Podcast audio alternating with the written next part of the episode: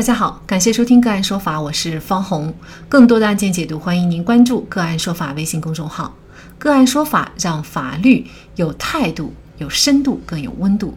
今天呢，我们跟大家来关注：村民花十三万搭浮桥收过路费被定罪，合法合理吗？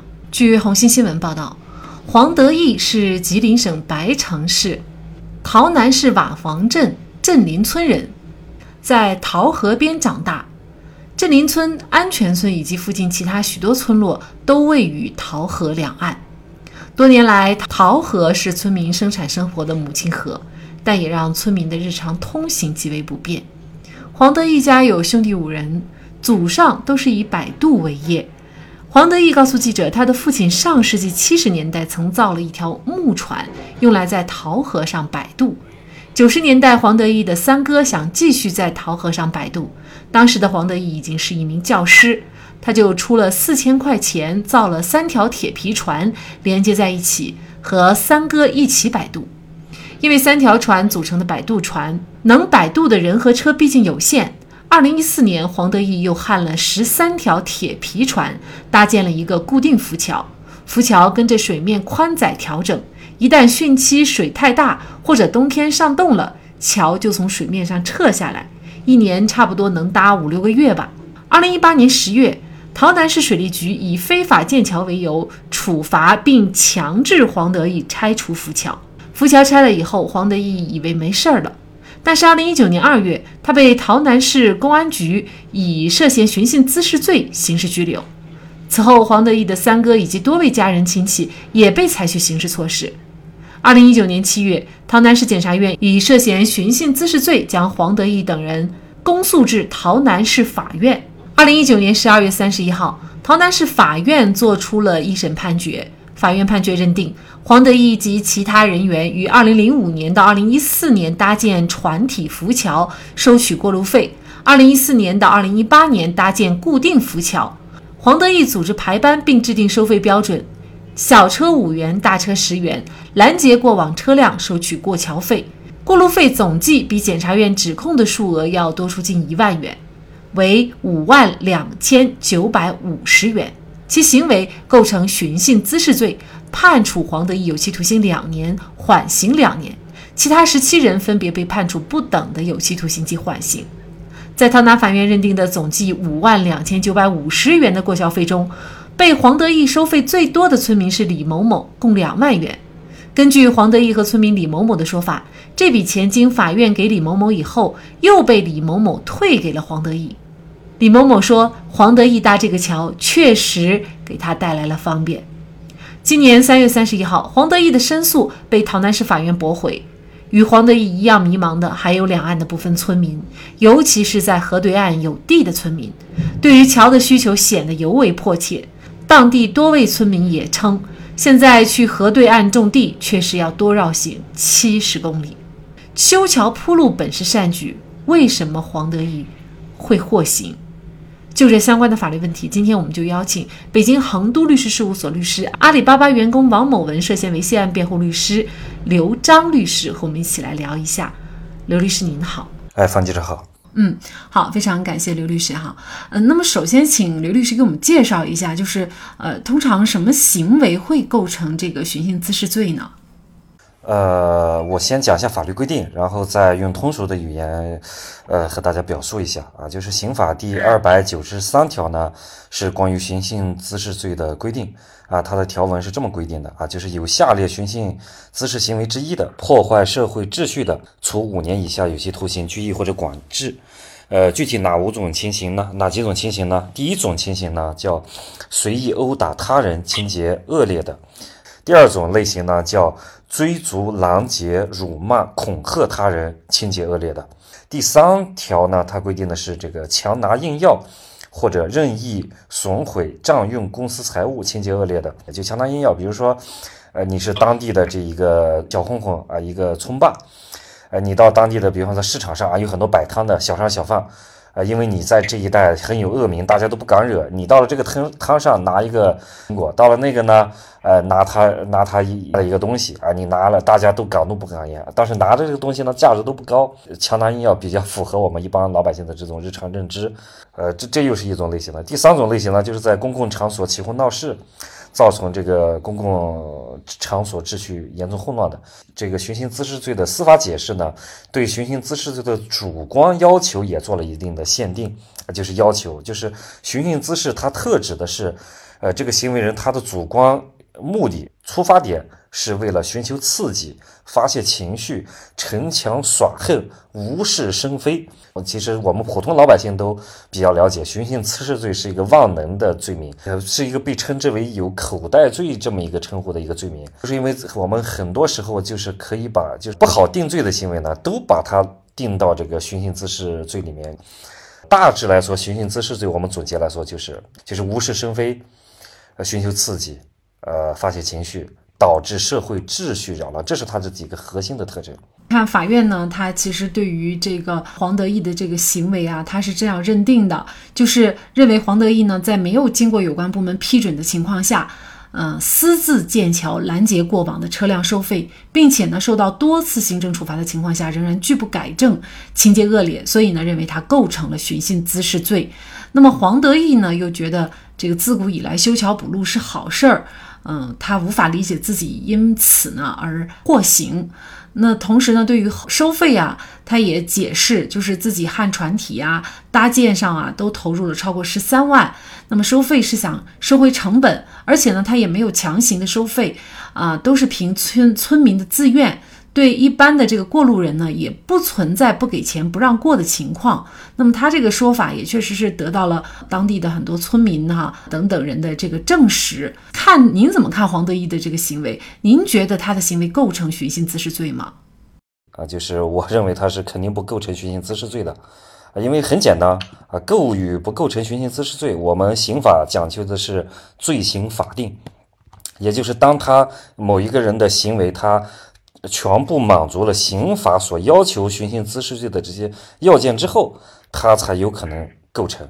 呃，那么我们先给这个，先按照法院的这个判决理由，我们给他归下类，看他能归入哪一种，就是法院认为他是哪一种这个类型的寻衅滋事罪。像第一种，那唯一能靠得上的就是强拿硬要型。也就是说，呃，你强行向这个村民过路的这些路人来收取过路费，他应该是，呃，认为能满足这一个二百九十三条第三款的这个规定啊，他认为是强拿硬要型的寻衅滋事罪。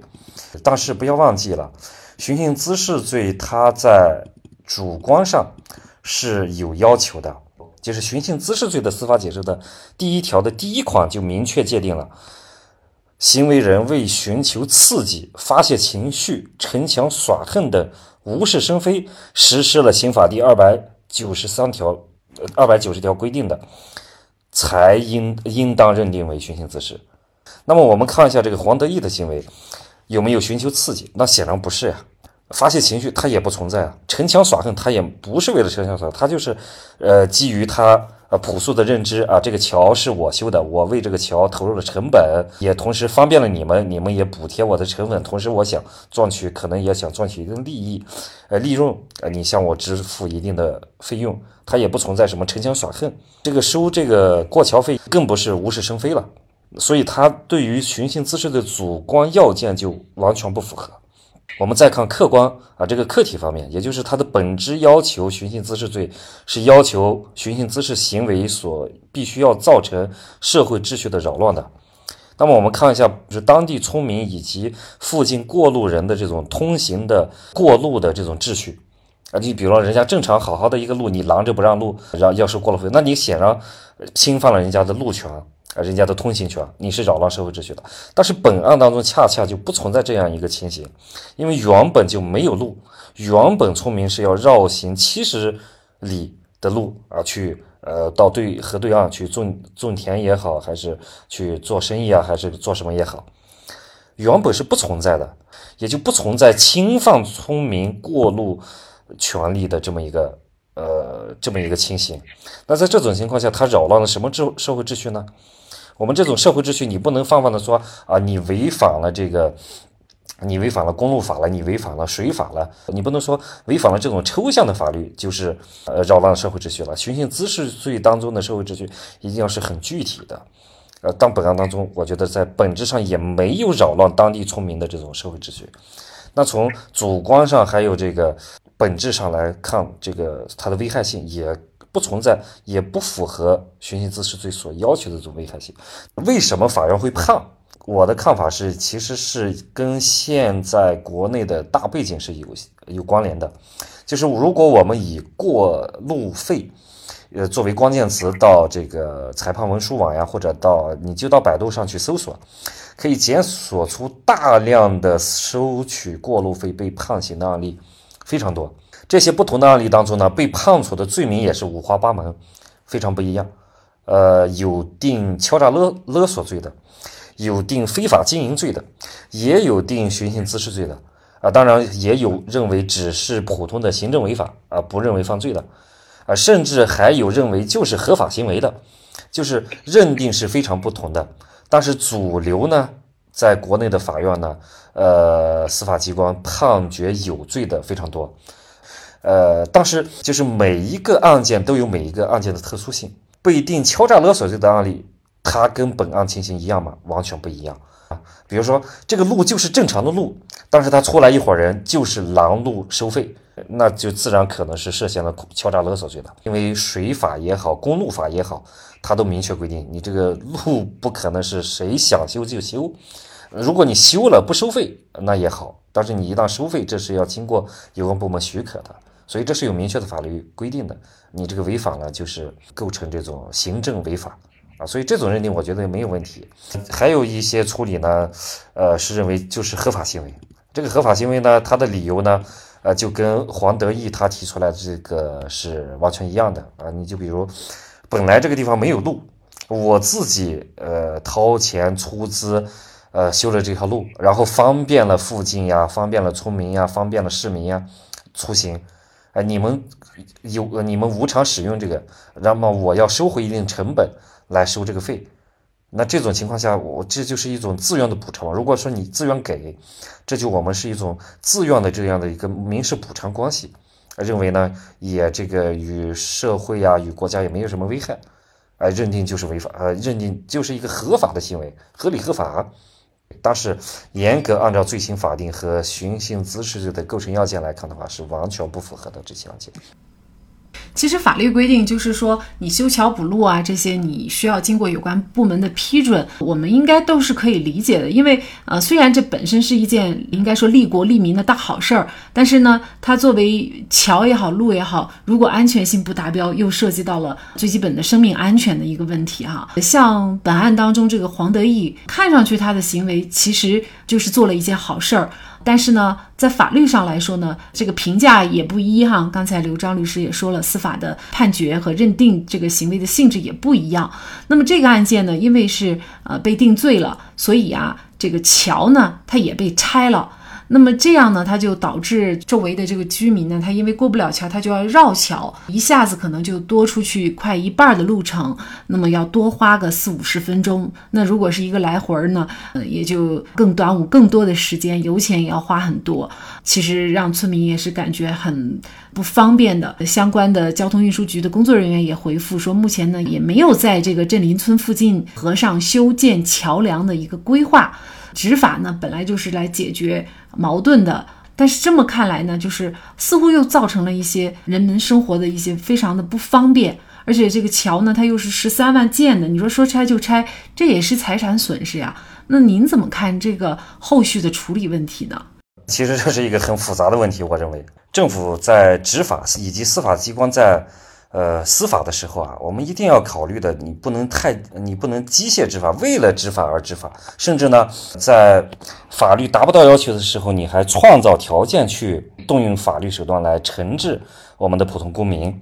但是惩治之后呢，所造成的社会后果又是什么？我们不能不去衡量这样的一些后果。当然，我们有时候也很理解啊，特别像本案当中所在的这种县级市政府啊。可能经济呃，发展的也比较落后，现财政也比较困难。那么建一个桥呢，它也是要先行进行规划呀，呃，进行呃这个可行性研究呀。但是当在有这样现实困难的情况下，当出现了像黄德义这样的自发的提供了公共产品、提供了修桥补路的人的情况下，呃，即便我们按照现行法律认为你要执法，你认为他这个行为违法了。其实是有很多的变通办法来做的。你比如说，这个浮桥它只要十三万，政府呢，你要真的建一座桥梁，你可能要一百三十万。那在它已经建了这个浮桥，而且已经呃稳定运行的情况下，那是不是你能够一方面在把它认定违法行为的同时，把坏事办好事，以政府转变一种这个以更积极服务政府的这种理念？的支配下，你把这个产品是不是能购买过来？他投入了多少成本？你把这个成本补偿给他啊，甚至你可以聘用这个唐德义来替你维护这个桥梁啊，支付给他一定的费用，这不也是在政府以一种变通的方式来行使这个公共职能吗？那总好比一拆了之要好得多呀。啊，只要你是真心实意的为老百姓办事，总是有能想出变通的办法，而且让这个事情合理合法，兼顾你的地方财政能力，兼顾这个当地的呃人民群众的日常需求。呃，能这样做，可能是一个皆大欢喜，几方共赢。然后呢，也维护了法律实施，也彰显了政府呃这个为人民服务。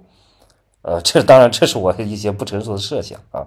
确实，始终从人民的利益出发，和人民想在一起、干在一起，一心一意为百姓造福，让老百姓的日子过得越来越美，越过越幸福。这是政府机关的情怀所在，更是使命所系。如果一切以此为出发点，或许就不会出现这样的案件了。好，在这里再一次感谢北京恒都律师事务所。刘章律师，更多的精彩案件解读，欢迎您继续关注我们“个案说法”的微信公众号。如果您有相关的法律问题，也可以添加幺五九七四八二七四六七的的微信号向我们进行咨询和交流。感谢您的收听，我们下期节目再见。